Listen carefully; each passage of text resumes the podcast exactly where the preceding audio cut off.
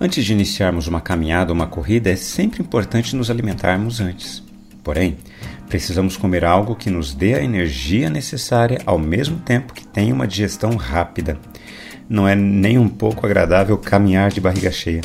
O que não digerimos direito vai pesando nosso estômago. Vamos caminhar juntos? Você já deve ter ouvido uma expressão parecida com essa. Ah, eu não engulo fulano, ele não me desce. Outra expressão que você já deve ter ouvido é essa: Não me desceu bem o que aquela pessoa fez comigo. Essas expressões são utilizadas para comparar situações desagradáveis à indigestão. Entramos em uma parte do Evangelho de Marcos agora, quando é apresentado o poder de Jesus se manifestando no enfrentamento de um mundo caído. Na região de Gadara, Jesus se depara com um homem possuído por um espírito imundo. Este homem habitava um lugar de morte. Ele habitava os túmulos e ninguém conseguia prender esse homem, nem mesmo concorrentes. Ele ficava andando de dia e de noite, gritando entre os túmulos e se ferindo com pedras. Quando este homem possuído viu Jesus chegando, correu e prostrou-se diante de Jesus, que lhe perguntou seu nome. O homem respondeu: Legião é o meu nome, porque somos muitos. É interessante o fato de um espírito imundo se identificar como legião. Esse é o termo de um destacamento militar romano. Gadara estava sob opressão militar romana.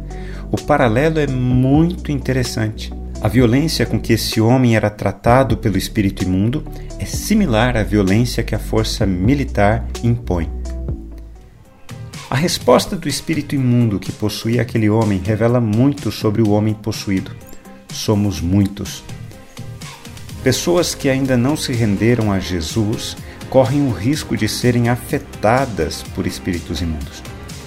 Uma das portas de entrada tem a ver com aquilo que não é digerido em nossas vidas, situações do passado que carregamos até hoje, pessoas a quem não perdoamos e a quem permanecemos aprisionados.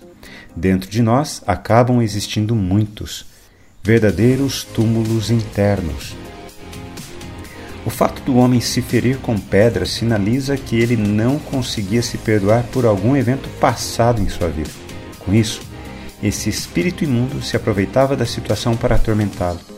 Ele não conseguia viver em paz. A cura emocional precisa passar por todos os processos.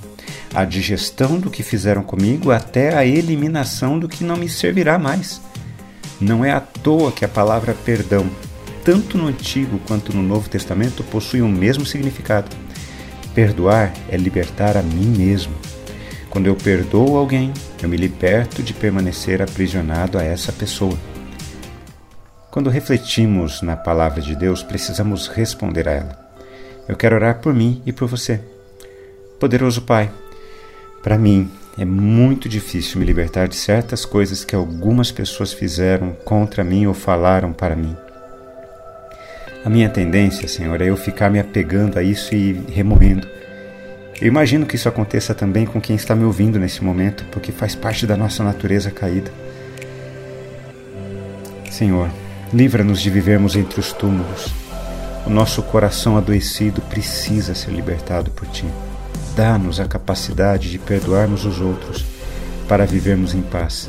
Que assim seja, em nome de Jesus. Amém. Forte abraço a você, meu irmão e minha irmã. Que você tenha a experiência libertadora de ser tocado pelo Espírito Santo de Deus para perdoar aquilo que você não consegue perdoar. E dessa maneira você viva livre. Nos falamos em nosso próximo encontro. Até lá.